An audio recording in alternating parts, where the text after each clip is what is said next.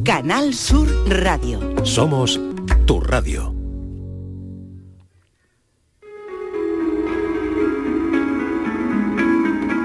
Suena un crujido, ha parado el motor en mitad de la emboscada.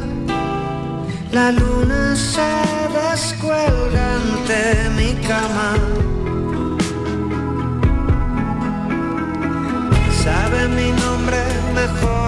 Yo, se conoce mis coartadas, me ofrece paz y un cinturón de balas.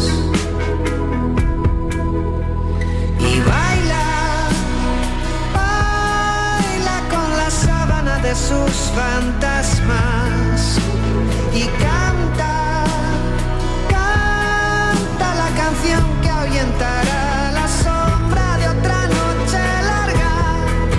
Vamos a dar un salto en el tiempo.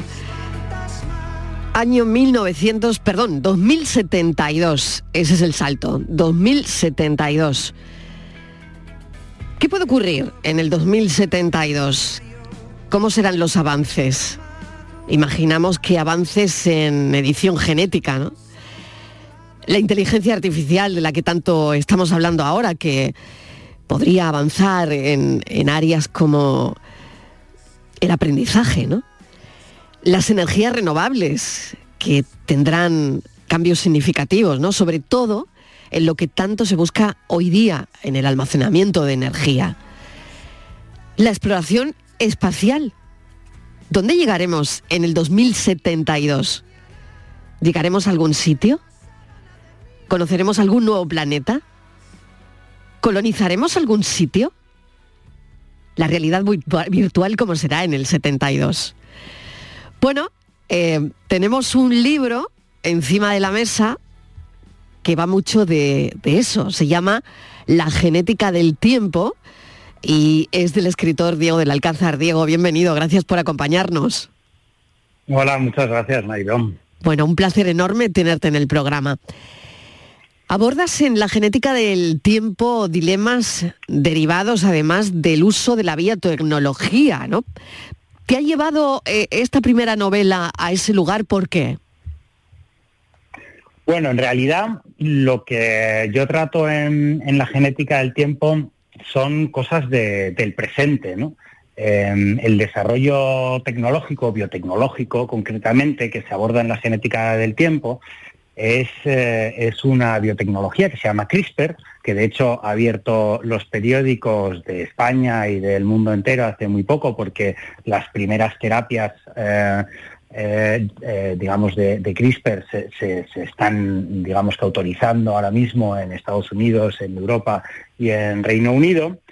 Y CRISPR, para los que no lo sepan, que serán seguramente muchos, son las tijeras del ADN. Nos permiten cortar un trocito de nuestro ADN y sustituirlo por otro. Entonces, bueno, en la novela lo que yo trato es eh, de un problema del presente, que es eh, utilizar CRISPR, que obviamente todos vamos a estar de acuerdo en utilizarlo para curar enfermedades. Por ejemplo, si tenemos un hijo con una cedera pues, de origen genético y podemos curarlo, pues todos vamos a estar de acuerdo. Pero si em, utilizamos esa biotecnología para mejorar artificialmente la naturaleza humana, eh, bueno, pues mm, ya veremos si estamos eh, de acuerdo o no, ¿no? Yo creo que hoy eh, el diseño de bebés a la carta, pues seguramente nuestra sociedad no esté de acuerdo, pero entre medias de esas dos cosas hay muchos grises. Entonces la novela va del presente, pero por otro lado, la otra parte de la trama es que yo trato de proyectar cuáles son las consecuencias dentro de 50 años. Entonces dibujo un mundo en el año 2072 eh, que no es ciencia ficción, obviamente tengo algunas licencias de ficción, porque esto es, esto al final es una novela, eh, pero, pero bueno, dibujo un mundo y trato de, de que el lector pues se haga las mismas preguntas que me he hecho yo. Preguntas que tienen que ver con esta que voy a formular a continuación. ¿Cuáles son las consecuencias de que seamos capaces de modificar el código de la vida, el ADN, a nuestro antojo?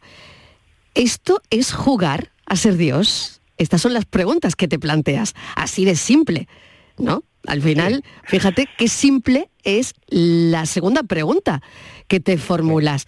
¿estamos jugando a ser Dios? ¿Y qué consecuencias tendría jugar a ser Dios, ¿no? Eh, ¿Y qué consecuencias éticas va a tener todo esto, ¿no?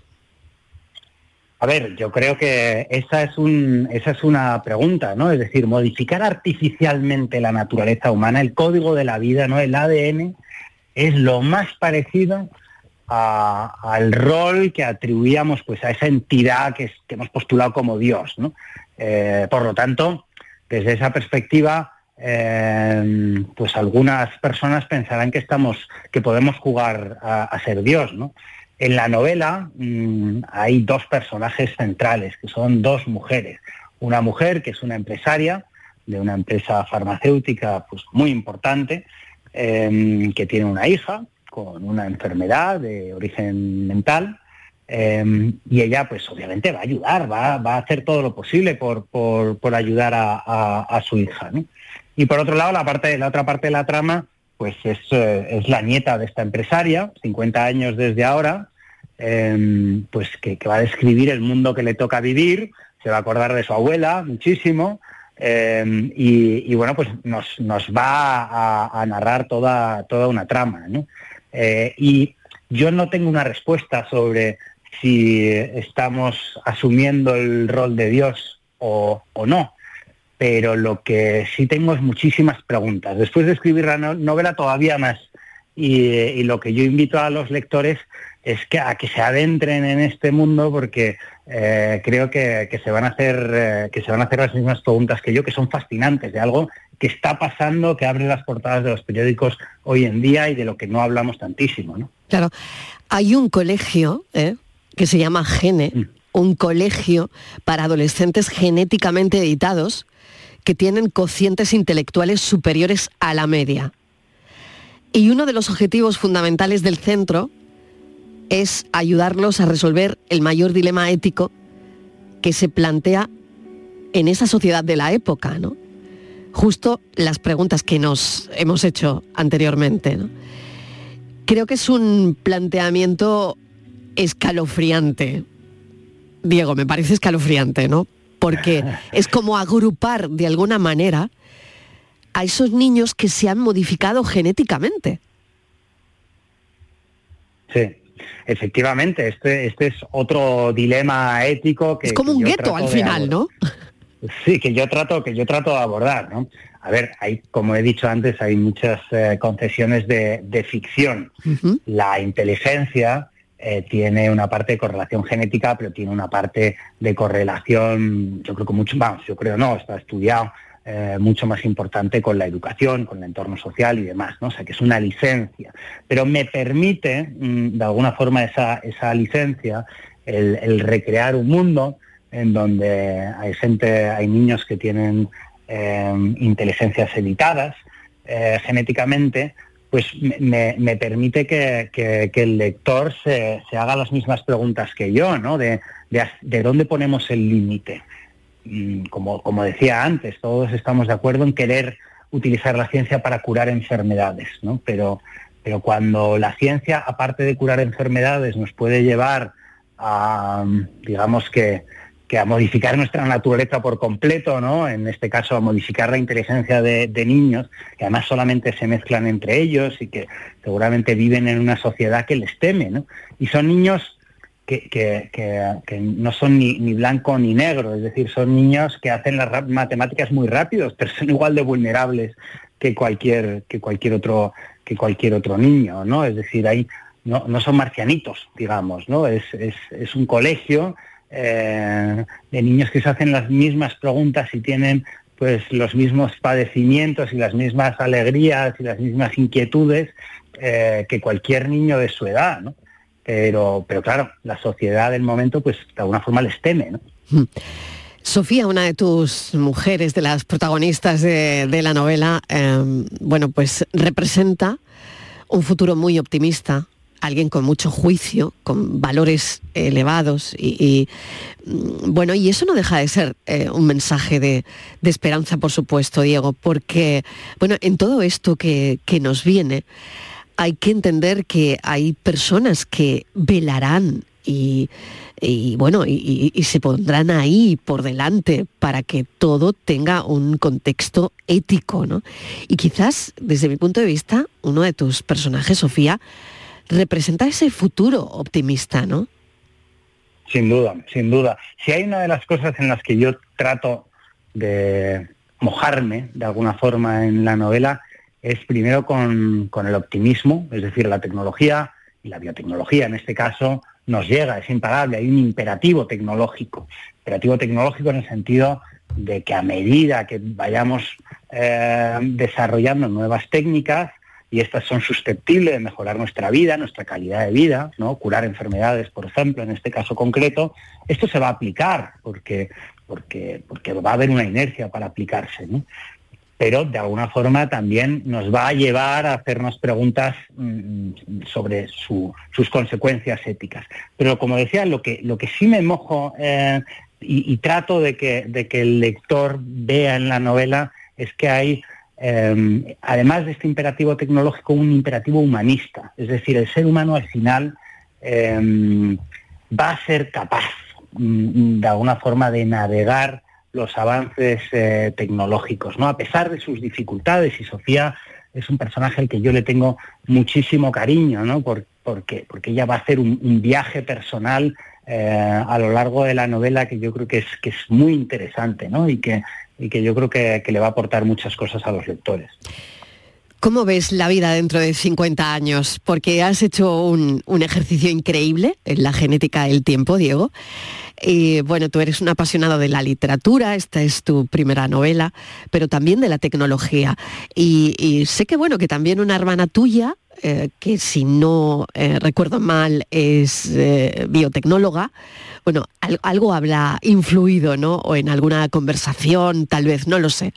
Pero em, dentro de 50 años, ¿cómo ves? ¿Cómo lo ves? ¿Cómo pinta esto? Mm. A ver.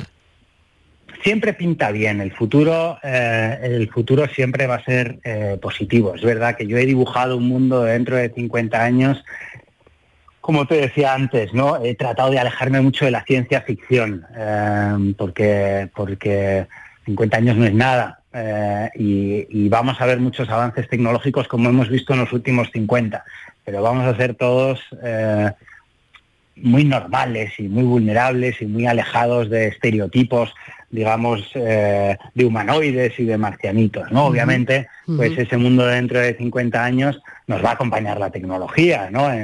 Eh, en, formas seguramente más eh, inmersivas o amigables, ¿no? Pues yo hablo del mundo de la inteligencia artificial, pues en vez de interactuar con un teléfono a través de las teclas, hablarás con tu teléfono, ¿no? Y a lo mejor tu teléfono pues no es un aparato, sino que es una lentilla, ¿no?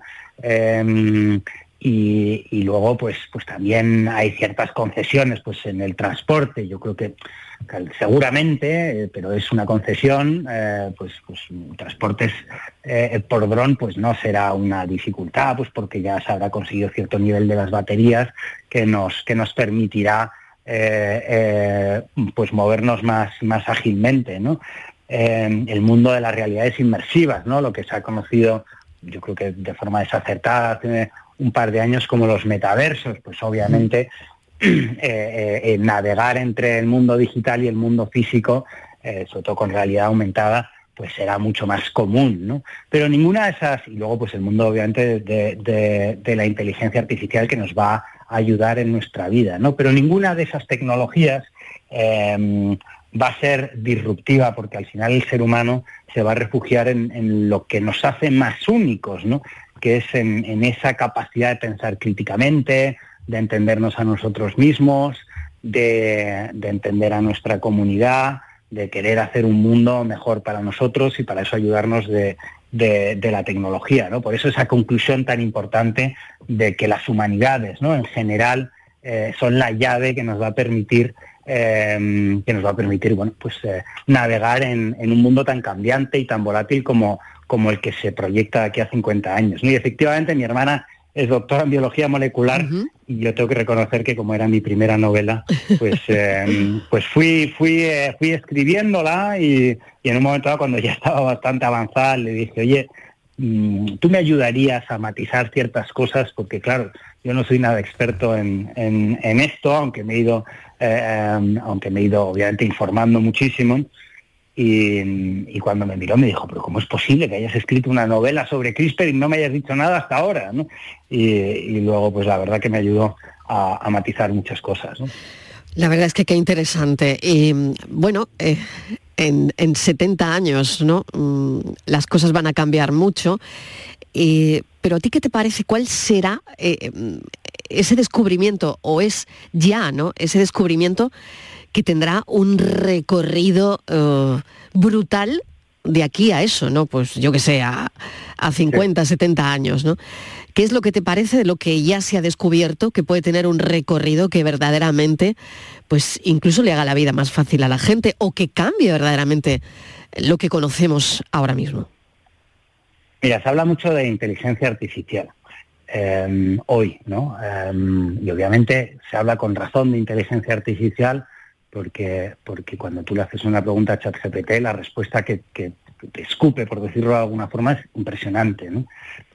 Pero al final una inteligencia artificial mm, es capaz de ganar al campeón del mundo de ajedrez, pero nunca será capaz de, jugar con él, porque no tiene conciencia.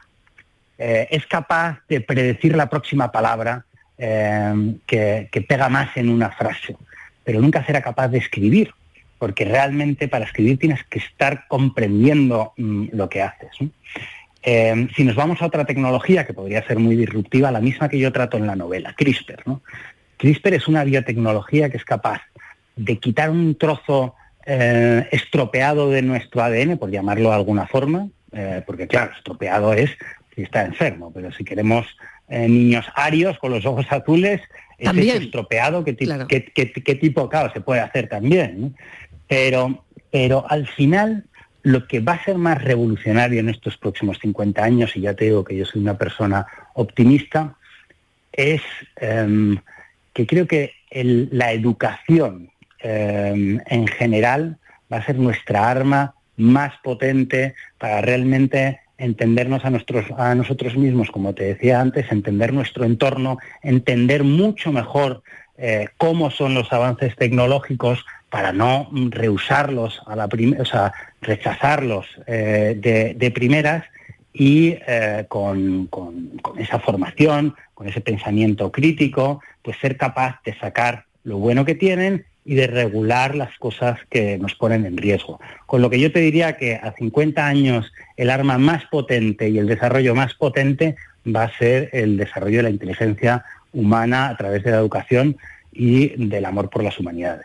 Claro, ¿dónde dejamos la empatía, no? Que es de lo que hablabas antes cuando me ponías la comparación, que me ha encantado, de la inteligencia artificial que puede ganar eh, una partida de ajedrez, pero no puede jugar, ¿no?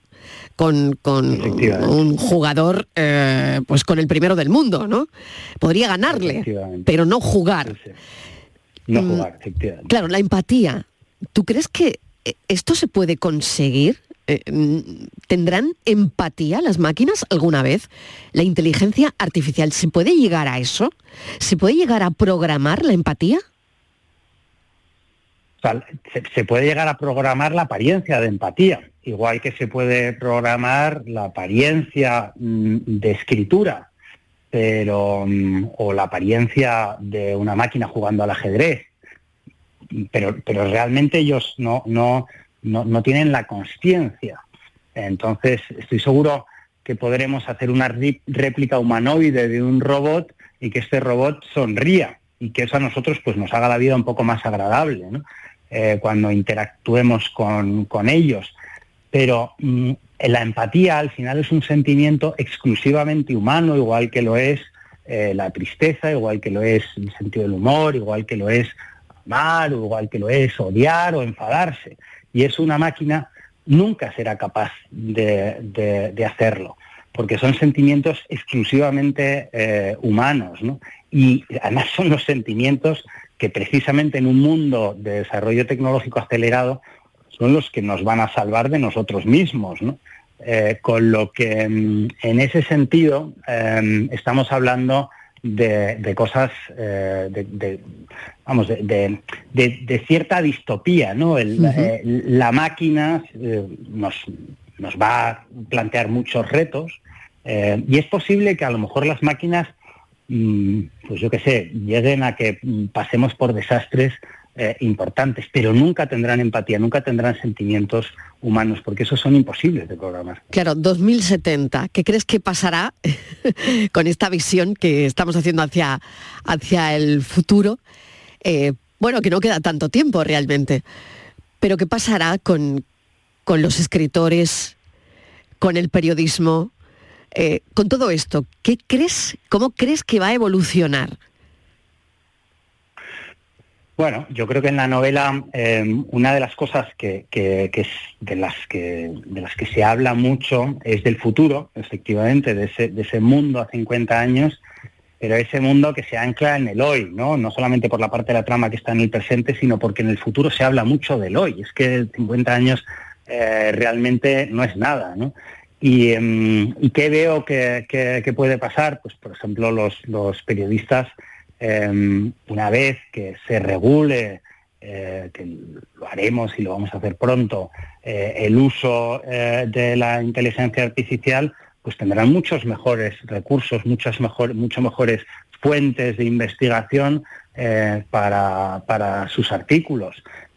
serán mucho más eficientes.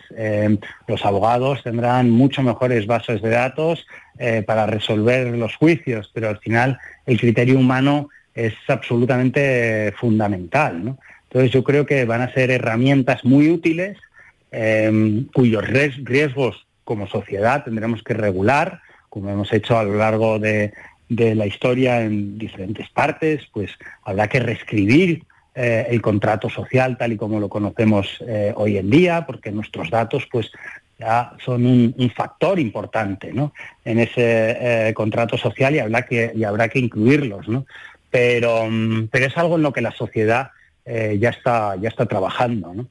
Y, mm, luego yo creo que, que, la novela, de alguna forma, todos estos eh, temas, mm, también para el lector, ¿no? los trata de una forma muy humana. El lector pues va a haber muchas relaciones humanas, muchos amores, muchos desamores, muchos, eh, bueno, pues, pues mucho de lo que nos pasa en nuestro día a día, ¿no? porque lo que pretende es Em, realmente imponer ¿no? esa humanidad sobre, sobre el desarrollo tecnológico tan brutal que, vivimos. Mm. Y por último, Diego, eh, sé que la pandemia eh, ha sido mm, pues no lo sé, como mm, la espita, ¿no? Para que escribieses esto. No sé si hay una idea que, surge ahí y, bueno, tiene algo que ver, ¿no? Lo que nos ha pasado con, la, con este libro, eh, con la genética del tiempo. Tiene muchísimo, tiene muchísimo que ver. Primero porque eh, yo soy de los que tuve la suerte de que cuando eh, bueno, pues cuando pusieron todas las restricciones, me pilló en Ávila, en, una casa que tienen mis padres, que está eh, en mitad de la nada, y, soy de los que tuve la suerte de pasar, bueno, pues casi, casi todos aquellos meses más restrictivos allí con, mi familia y gran parte de la trama de esta novela, pues, eh, pues al final tiene esos paisajes, ¿no? Yo, yo veo un mundo porque veo un presente de gente que cada vez se aleja más de las ciudades porque la tecnología, una vez más, nos permite vivir en entornos diferentes, es decir, la tecnología nos, la, era digital nos mejora la, experiencia vital física, ¿no? Em, y, por lo tanto, pues eso es una cosa. Segundo, pues al final esta tecnología CRISPR, a través de, em, bueno, pues de una de, sus vertientes más importantes, ha sido eh, gracias a, esta tecnología y, eh, que, hemos sido capaces de descubrir algunas de las vacunas que se han descubierto em, con el ARN. Em, y, luego, pues porque em, yo creo que en la pandemia todos nos hemos dedicado a, hacer cosas que normalmente, aunque nos gustaban mucho, pues nunca teníamos tiempo de, hacer, Y, bueno, y esto es una espinita que tenía clavada y desde muy pequeño me ha encantado la literatura y, y escribir y, de repente salió, ¿no? O sea que, la pandemia tiene muchísimo que ver con, esta novela. Una que, novela por cierto, aparece también, que aparece, también como no, claro, claro, como no, como no, porque desde luego eh, todo fue de, película, ¿no? Eh, muchísimas gracias, Diego del Alcázar, por este libro, por esta incursión eh, en el presente y hacia el futuro con la genética del tiempo. Te agradecemos mucho la charla. Un saludo. Marilo, muchísimas gracias a vosotros. Mucha suerte. Adiós. La tarde de Canal Sur Radio con Mariló Maldonado. También en nuestra app y en canalsur.es. Canal Sur Radio. Noches de la Maestranza presenta El Barrio el próximo 13 de septiembre. Entradas disponibles en el corte inglés.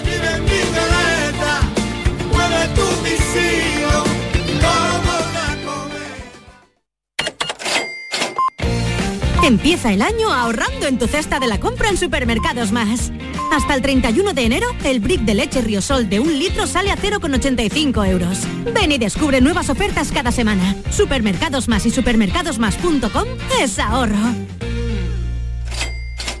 En el hospital y en los centros de salud, los fisioterapeutas te aportan salud y bienestar, fisioterapia y calidad de vida unidas para beneficio de las personas.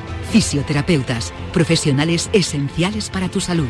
Es un mensaje del Sindicato de Enfermería SATSE Sevilla. Todo el deporte de Andalucía, de toda Andalucía, lo tienes en El Pelotazo. 10 y 5 de la noche, esta es la sintonía del pelotazo, esta es la sintonía de Canal Sur Radio. Programón. Esto solo pasa aquí. Usted ha hecho el pelotazo, ¿no? Ha empezado con el programa, se llama el pelotazo. Claro. Pues eso es lo que queremos nosotros dar, el pelotazo. el pelotazo de Canal Sur Radio con Antonio Caamaño. De lunes a jueves desde las 10 de la noche Contigo somos más Canal Sur Radio. Contigo somos más Andalucía. Rebajas en Rapimueble, simplemente más bajas. Dormitorio 139 euros. Apilable de salón, ahora 159 euros. Más ahorro, más ofertas, más barato. Solo en Rapimueble, líder en rebajas y paga en 12 meses sin intereses. Más de 230 tiendas en toda España y en rapimueble.com. El amor tiene sus riesgos y yo los conozco todos. Alba Carmona presenta su nuevo disco Cantora, un nuevo trabajo de estudio tributo a sus raíces musicales. Por culpa de este amor y tu Cantora, ya disponible en todas las plataformas digitales y puntos de venta habituales. Tengo el alma y de piedra el corazón. La tarde de Canal Sur Radio con Mariló Maldonado.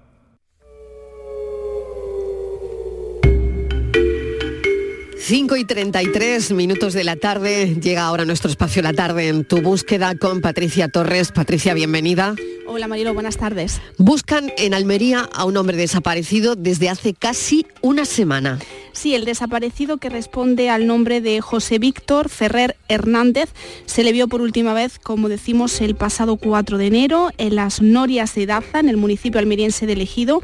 Tiene 47 años de edad, mide 1,84, es de complexión delgada, tiene el pelo castaño y ojos verdes. La única pista es un vehículo Kia Carnival gris plata con cristales tintados y el número de la matrícula 7730 CLX. Marilo, al parecer, eh, fue visto por última vez con este vehículo. Si tiene alguna información sobre su paradero, puede ponerse en contacto con la asociación SOS Desaparecidos en los teléfonos 649 952957 y al 617 12 6909, además del teléfono de la Policía Nacional 091. Vamos con otro caso. Difunden por cajeros de Andalucía la foto de Gonzalo Manuel Moya Cortés desaparecido en Granada en diciembre. ¿Qué sabemos? La Asociación So Desaparecidos ha difundido una alerta a través de cajeros automáticos Mariló sobre la desaparición a principios de diciembre en Granada de Gonzalo Manuel, de 45 años, a fin de solicitar la colaboración ciudadana para encontrar alguna pista que ayude a dar con su paradero. SOS Desaparecidos ha informado a través de las redes sociales de la activación de la red de cajeros automáticos de Euronet para difundir la alerta de la desaparición de este hombre del que no se sabe nada desde el pasado 7 de diciembre. Mide 1,78, tiene una complexión normal, pelo negro, ojos verdes y barba y tiene tatuajes en los brazos y la mano izquierda. Si algún ciudadano pudiera aportar algún dato sobre esta persona, puede avisar a la citada asociación en los teléfonos 649 95 2957 y también a través del 617 12 6909 o también, como siempre, pueden llamar al 112 eh, y a los cuerpos y de seguridad del Estado. Y también tenemos que informar, Mariló, una última hora, eh, porque el equipo de respuesta inmediata de Catástrofes Andalucía nos acaban de informar de otra desaparición, la de una mujer, Martina Agudo Casas, que desapareció ayer día 9 de enero, tiene 45 años, es de complexión normal, tiene el cabello negro largo y los ojos negros. Si alguien la ha visto, puede llamar al siguiente número de teléfono 607 11 83 75. Bueno, muy importante, desde luego, todo esto y todas las desapariciones que os estamos contando. ¿no? La familia de Borja, de Borja Lázaro, desaparecido hace 10 años, ha pedido que siga la investigación. Patri. Sí, familiares y amigos eh, de Borja se concentraron este pasado domingo en Vitoria para recordar al joven, exigir que la investigación Mariló no decaiga y visibilizar que se sigue intentando aclarar lo que pasó ese fatídico día. Vamos a contextualizar el caso, Mariló. Eh, Borja, eh, ingeniero informático, aficionado a la fotografía, fue visto por última vez la noche del 7 al 8 de enero del año 2014 en una posada de la localidad costera del Cabo de la Vela, en La Guajira. Colombia. Tenía 34 años entonces y estaba en, esa zona realizando un reportaje fotográfico. Las horas previas a su desaparición las pasó tomando unas eh, copas junto a un grupo de turistas. Todas sus pertenencias, eh, su cámara de fotos, su pasaporte, se encontraron en ese establecimiento en el que se alojaba. Desde entonces la policía colombiana ha barajado diferentes hipótesis, pero ninguna ha ido más eh, allá y a día de hoy pues se desconoce lo que pudo pasar. El equipo de, este programa eh, se ha puesto en contacto con Ana María, con la madre de Borja y nos ha expresado cómo ha vivido este fatídico aniversario. Diez años que desapareció Borja, 3.650 días, tantos días con el teléfono en la almohada esperando una llamada que, que venga desde Colombia Borja he recordado todos y cada uno de los días que han pasado en estos diez años, pero hay días señalados en que el recuerdo es más fuerte, como fue el día 8 de enero, porque fue el 8 de enero del año 2014 cuando Borja desapareció. En esta fecha hemos hecho de todo, de toda clase de actos para llamar la atención y que la gente no se olvide, que la sociedad no se olvide de que hay desaparecidos. Hemos hecho conciertos, exposiciones con sus fotografías y concentraciones. Siempre estamos muy agradecidos a los medios de comunicación porque sois los que nos ayudáis a, poner voz a los desaparecidos, a seguir hablando de ellos, a que no desaparezcan, a que su imagen sea visible. Nos ayudáis para que no se olviden los desaparecidos. En esa concentración, Mariló, eh, se pudo ver una pancarta con la fotografía de Borja, en la que se leía en euskera y en castellano, Te esperamos, Borja. Eh, ahí estuvo arropada la madre de, Borja Ana por su, por su, otro hijo, Sergio, por familiares y amigos y también eh, por varios representantes institucionales del Gobierno vasco, del Ayuntamiento de Vitoria y de la Diputación de Álava. El comisario que está llevando a cabo este, este caso explicó a los medios de comunicación que siguen abiertos esos canales de cooperación que se iniciaron desde un principio a nivel internacional y ha confirmado que la policía vasca está en contacto con la colombiana. Eh, la familia de, Borja eh, va a iniciar este año ese duro trámite, el trámite de, declarar oficialmente fallecido a, su hijo, aunque mantiene todavía la esperanza de que siga con vida y sobre todo lo que pide la familia Mariló eh, a las autoridades españolas y colombianas es que no abandone el caso y que sigan investigando. También en ese acto, en esa concentración que, estuvo el hermano de, Borja, Sergio, ha explicado que, que, con la policía eh, vasca y, y, el Ministerio del Interior siguen en contacto, que es muy importante, con la Embajada de España en Colombia, dado que, que la investigación eh, no se ha cerrado. Eso es buen síntoma de que la investigación todavía pues, sigue su curso, aunque no haya ninguna pista que, que les lleve a, al paradero de, de, este joven. Eh, la madre de, de Borja Ana ha expresado a este espacio durante muchísimos años, y no sé si lo recuerdas, que ella confía, Marilo, en que alguna persona que resida en esa zona, en ese lugar fronterizo con Venezuela y en la que vive una comunidad indígena muy cerrada, que es la comunidad de los Guayú, pues pueda aportar eh, algún día alguna información sobre el paradero de su hijo. ¿Qué pasó con Borja Lázaro? Es, es, la gran pregunta, ¿no? Un ingeniero informático, aficionado a la fotografía, eh, que se va eh, al cabo de la vela en la Guajira colombiana a hacer un reportaje. 34 años eh, y de repente ninguna noticia sobre él. Claro, algo tuvo que ocurrir en la zona, mm. alguien tuvo que ver algo. Sí pero desde luego ninguna información lleva ni a la policía colombiana, ni a la policía española, ni a su familia, a nada concreto, Patricia. Así es, y además lo más difícil de este caso, Marilo, es la distancia, ¿no? Y esa zona tan tan peligrosa por la que la familia de Borja nunca pudo llegar allí, ¿no? Eh, porque es un espacio de paso de narcotraficantes, una comunidad indígena, como hemos dicho, muy cerrada, muy particular, y, y nada se sabe del paradero pues ya 10 años después de, su desaparición del rastro de, de, Borja, qué pasó, qué pudo pasarle, ¿no? Así que bueno, ojalá pronto podamos contar ¿no? que hay novedades, que hay noticias y que esta familia cierra de nuevo otra, otra etapa ¿no? y, el saber porque ese, esa incertidumbre, esa sensación de desasosiego que viven muchos familiares de personas desaparecidas, Marilo, es un sin vivir, sin duda. Desde luego, ¿qué pasó? ¿Qué pasó ese día? ¿Qué, pasó con Borja Lázaro? La verdad es que es la, la, pregunta con la que vive su familia.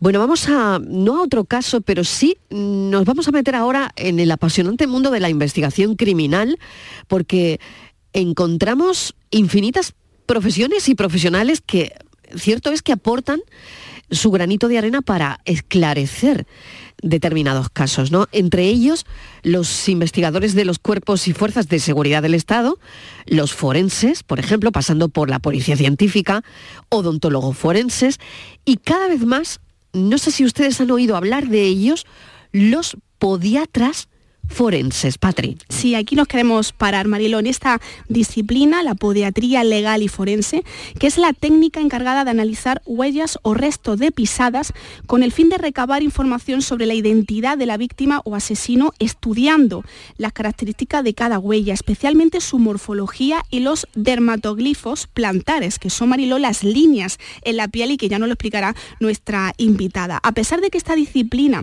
puede ser de gran ayuda en la investigación de la escena de un crimen, su representación en los departamentos de policía e institutos médico legales no es muy extendida. En España, la figura del podólogo forense o podiatra forense no es muy común, sin embargo, en Estados Unidos es una figura muy valorada. Por eso queremos conocer el papel que tiene dentro de una investigación criminal juegan, pues eso, un papel crucial en la investigación de casos que involucran, por ejemplo, lesiones en los pies, análisis de huellas identificación de individuos eh, a través de la planta de los pies.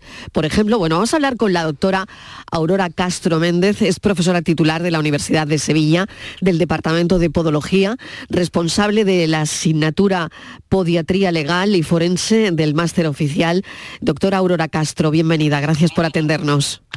Mm, buenas tardes, muchas gracias a vosotros y antes que nada pues agradecer la invitación a este programa y enaltecer pues la actividad que, que realizáis, que yo creo que es de suma importancia en situaciones pues bastante complicadas y bastante tristes como la que acabamos de escuchar. Y, Así que el agradecimiento es mío. Y nuestro también, porque el que haya investigadores que nos ayuden a entender eh, pues cómo, cómo funciona toda esta investigación, la verdad es que es muy importante. ¿Puede definir, definirnos exactamente a qué se dedica un podiatra forense? ¿Qué analizan? Vale, pues bueno, os pongo un poco, os contextualizo un poco de lo que es la, la actividad de un podiatra, un podólogo en líneas generales. Es un titulado universitario que puede alcanzar el título de doctor y entonces se dedica en su actividad profesional diaria, clínica, la actividad clínica privada, pues básicamente a tratar patología del pie de los pacientes. ¿Vale? Entonces ellos, pues, estos profesionales, pues recibimos al paciente, hacemos un diagnóstico, mediante, pues muchas veces para llegar al mismo, pues tenemos que mandar una serie de pruebas complementarias, como son radiografías, resonancias magnéticas, hacemos estudios de la pisada, estudios biomecánicos, es decir, hacemos pues una investigación diaria en detectar a veces qué patología tiene ese paciente y ese pie concreto, ¿no? Entonces, de esta manera, mm, aparte de, los conocimientos de este profesional sanitario, como digo, pues recabamos una serie de pruebas que en ocasiones, eh, en situaciones legales, pues son importantes. Es decir, la actividad que puede tener este profesional en el ámbito del legal y forense es bastante amplio. Pongo, por ejemplo, pues, pues cuando un paciente acude a consulta, pues eh, por ejemplo, en la misma historia clínica se recaban una cantidad de información que de alguna manera permiten mm, de una forma un poco burda, pero identificar a un sujeto. Por ejemplo, pues la fórmula digital, la fórmula metatarsal, son características propias, inherentes de cada paciente. O, por ejemplo, cuando realizamos o hacemos una radiografía, una resonancia, pues algún tipo de fractura, algún tipo de tornillo que tenga postquirúrgico, alguna cirugía que apliquemos a nuestros pacientes y que dé algún tipo de resto de cicatriz, tatuaje, es decir, desde el pie pues se puede identificar perfectamente a una persona. Ya sea en la estática, ya sea eh, con una simple imagen, depende de la dificultad de la situación, evidentemente, y de la envergadura del caso, o desde el punto de vista dinámico, por huellas plantares, por, calzados, por dermatoglifo, es decir, por pelmatoscopia, que es el tipo de, huella que deja, la impronta que deja el pie, análisis biomecánico, pues, por ejemplo, con cámaras de seguridad, de grabación, nuestra pericia mm, habitual en, eh, en, nuestra actividad profesional, pues una de las partes importantes, de las competencias que tenemos adquiridas, bastante importantes, es que analizamos mucho la marcha de los sujetos la marcha de los sujetos es algo característico de cada persona. ¿Cómo caminan? ¿Cómo andan? sí, cómo caminan. Por ejemplo, muchas veces vemos a alguien venir de lejos y antes de casi identificar sus rasgos morfológicos visuales de su cara, su ojo, su piel, pues por ejemplo, por la forma de caminar podemos identificar a una persona. Y eso nos ha ocurrido muchas veces que incluso a distancia, pues, pues dice, uy, aquí viene fulanito por la forma de andar, ¿no? Entonces, desde el pie, desde la dinámica del pie, desde el desgaste que, adquiere el zapato en base a la forma de caminar, hay muchos, muchos patrones que nos sirven para, para a veces cuando tenemos evidencias en casos legales, en casos forenses, pues dubitativas o indubitadas, depende si están demostradas o no, se sabe de quién a quién corresponde esa, eso, esa evidencia, ese resto que tenemos, pues se puede identificar a una persona. Eh, tengo una pregunta que, eh, bueno, me la estaba haciendo desde que mm, sabía que iba a hablar con usted. Sí. ¿La planta del pie humano es única? ¿Es única de cada individuo? Sí, hay una serie de patrones que no solamente por un solo dato, igual que si vemos, pues no sé, la quiloscopia, ¿no? O vemos cualquier otra forma de identificar un sujeto, normalmente a nivel de la planta del pie, de la pelmatoscopia, de, los dermatoglifos, de las crestas que tiene la piel a nivel de la planta del pie, sí se podría identificar a una persona, igual que se hace con las manos, con la dactiloscopia. ¿Cuál es el problema? Que normalmente no hay un registro de esa información de cada persona. Claro, sí, la tienen de las huellas, pero no de la planta del pie.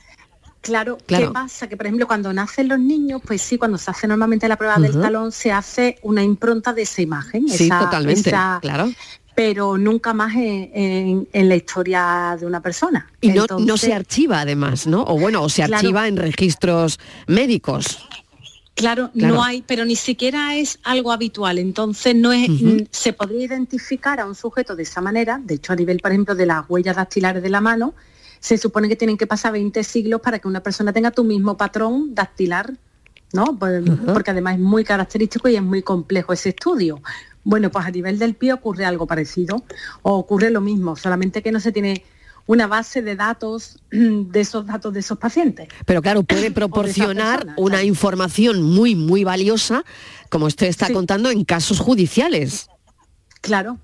¿Cuál es el problema con el que nos encontramos a veces los podiatras legales y forenses? Bueno, realmente peritos mm, somos todos, ¿no? Cualquier persona que es un experto en, una cuestión es un perito. Entonces, por ejemplo, a nosotros a veces nos requieren para cuestiones legales pues a nivel de, pues no sé, de malas praxis profesional, problemas eh, legales. Entonces ahí haces un, un, informe pericial cuando hay alguna demanda y cualquier problema de este tipo. El tema más bien forense de identificación de sujetos, pues normalmente necesita una especialización mm, más profunda. ¿Por qué? Porque, porque se hacen un análisis muy, muy detallado de patrones, sobre todo pues cinemáticos, cinéticos del paciente y de su pie. Entonces, mm, somos una pieza más del puzzle. Igual que, no puedes a lo mejor hacer un informe totalmente esclarecedor con solamente un dato de, una instrucción de un caso judicial, de un caso de este tipo de repercusión, pues a nivel del pie es un dato más o, es una información más que nos puede hacer que se complete ese puzzle. Entonces es bastante interesante lo que nos podemos encontrar. Desde luego, Patricia. Sí, sin duda, doctora Castromente, buenas tardes. Eh, porque la cantidad de detalles eh, que estudian son eh, impresionantes. Yo le quería preguntar por el, por el tipo de huellas que, ustedes se pueden encontrar en una escena de, un crimen, porque en la entrevista previa me comentaba que hay huellas latentes y patentes. Me gustaría saber la diferencia. Sí, pues bueno, las huellas patentes eh, son, bueno, mm, sí quiero un poco puntualizar que en, otra, en otros países del mundo esta disciplina, esta especialidad sí está muy desarrollada. Por ejemplo, en Estados Unidos concretamente está bastante desarrollada y en algunos países de Sudamérica también. Eh, ¿Cuál es la suerte o el problema que tenemos en. España? Bueno, pues que al no ser un país donde afortunadamente se den tanto ese tipo de, de crímenes, esto no está tan desarrollado. Y el problema también es que no es muy conocido, es decir, ni siquiera por, por a veces abogados penalistas o, cuerpos de seguridad del Estado, ni siquiera eh, conocen el papel nuestro o, lo que podemos hacer en este tipo de casos. En cualquier escena de cualquier delito, en un robo, en un secuestro, en un crimen, siempre hay huellas, porque evidentemente esa persona entra normalmente caminando. Entonces siempre hay huellas. ¿Cuál es el problema? Que hay veces que hay huellas latentes y otras que son patentes. Patentes son las que a simple vista se ven. Las latentes son las que no se ven a simple vista, pero mediante una serie de procedimientos forense que utilizamos, pues normalmente se pueden identificar con luces forenses o con la aplicación de algunas sustancias químicas que hagan que esa, que esa huella flore. Entonces, una forma bastante interesante a veces de poder identificar a una persona porque hay una serie de patrones en la marcha, por ejemplo, la longitud del paso es proporcional a la altura del sujeto. También depende de qué tipo de población y qué tipo de, raza estemos hablando, porque no es lo mismo una población mm, de personas de la India que personas caucásicas, que personas que tengan cualquier otro tipo. De hecho, por ejemplo, actualmente estoy llevando una tesis doctoral sobre, sobre podiatría legal y forense que, la persona que está desarrollando esta investigación pues está viendo qué patrones o qué fórmula es la más adecuada a utilizar eh, en España por el tipo de población que aquí tenemos. Mm. La población europea es diferente a la población de otros lugares. Mm. Claro, porque qué enfoque, al hilo de lo que está comentando doctora Castro Méndez, utilizan para obtener esa información precisa, ¿no? Y para eh, bueno, también eh, apuntar a la investigación, eh, eh, pues no sé, igual cambiar el rumbo incluso de una investigación, ¿no?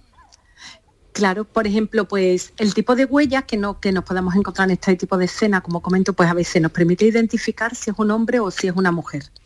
Por ejemplo, Fíjese qué curioso, por la pisada por el tipo de pisada y por el tipo si es una huella descalza, normalmente la mujer tiene las crestas papilares más finas que el hombre, por ejemplo, o tiene un pie más pequeño o más estrecho. La longitud del paso, es decir, la zancada, es proporcional a la altura del sujeto. Entonces, por ejemplo, en base a, imagínese, imagínese que nos encontramos pues huellas, no en una escena del crimen, pues puedes hacer una estimación de cómo es el ángulo de la marcha, es decir, de qué apertura lleva esa persona durante la marcha, cómo, cómo separa o no los pies, que eso es directamente proporcional a la Y casi rotación con, de con esa información se puede saber la altura, casi casi, ¿no? Claro, por la incluso, zancada ¿no? y el peso, claro. A veces incluso la velocidad a la que ha ido esa persona depende de qué tipo de suelo estemos hablando, porque claro, a lo mejor nos imaginamos un suelo como un parque o como un asfalto.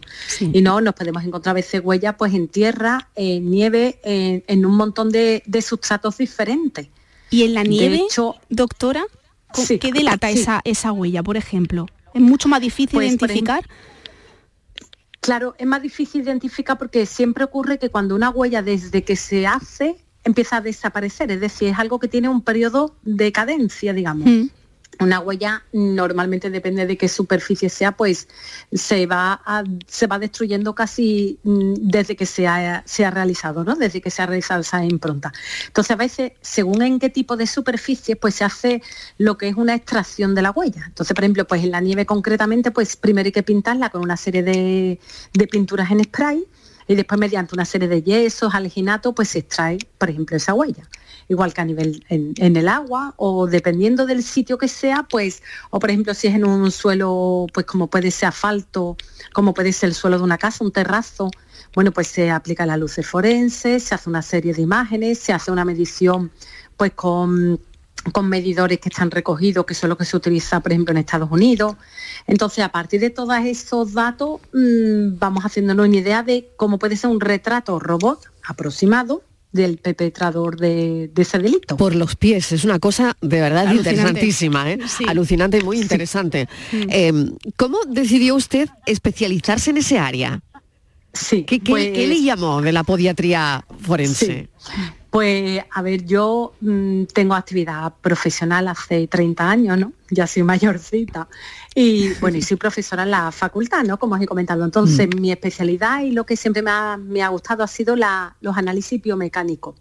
¿Qué es un análisis biomecánico? Pues un análisis biomecánico es que tú analizas una persona desde el punto de vista físico, digamos, y ves cómo se desarrolla pues, la marcha de esa persona. Por ejemplo, a veces nos encontramos malos apoyos del pie, pronaciones excesivas, que van a influir a otros niveles corporales, en la rodilla, en la cadera, en la espalda, depende, ¿no?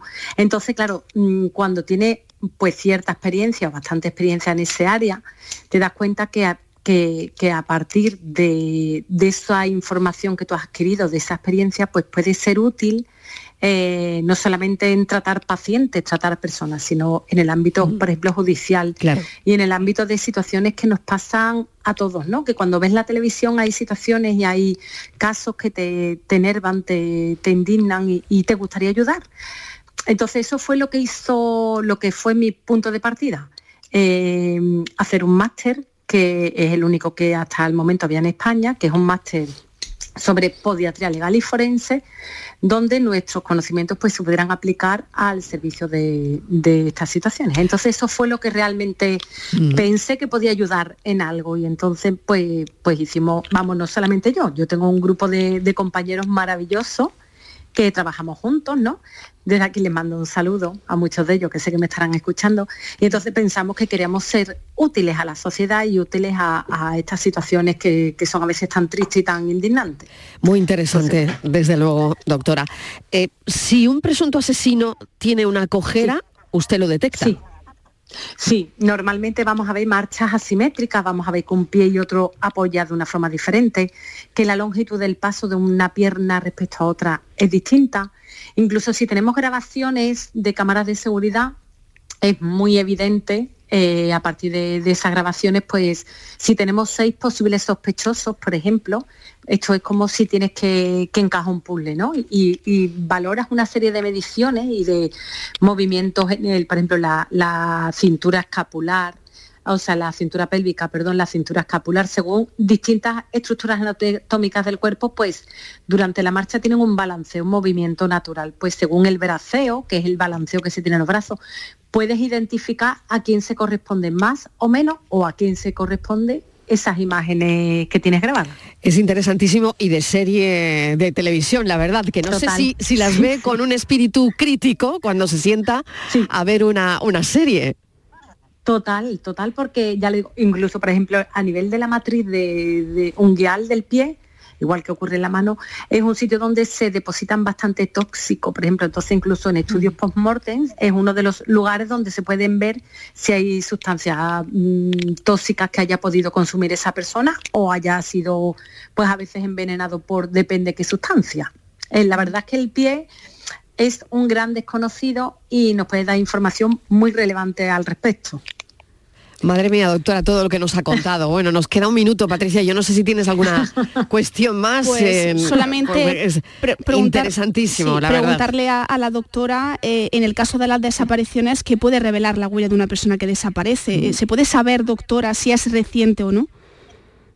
Sí, se puede saber si es reciente o no y sobre todo puedes hacer también una estimación. Imaginemos que desaparece una persona porque tenga, no sé, Alzheimer, ¿no? Que es un, un- un perfil de personas que por desgracia desaparecen con, con frecuencia. Desde luego. Bueno, pues puedes hacer una estimación si esa huella que estás viendo corresponde a esa persona en base a otros calzados que haya en esa casa.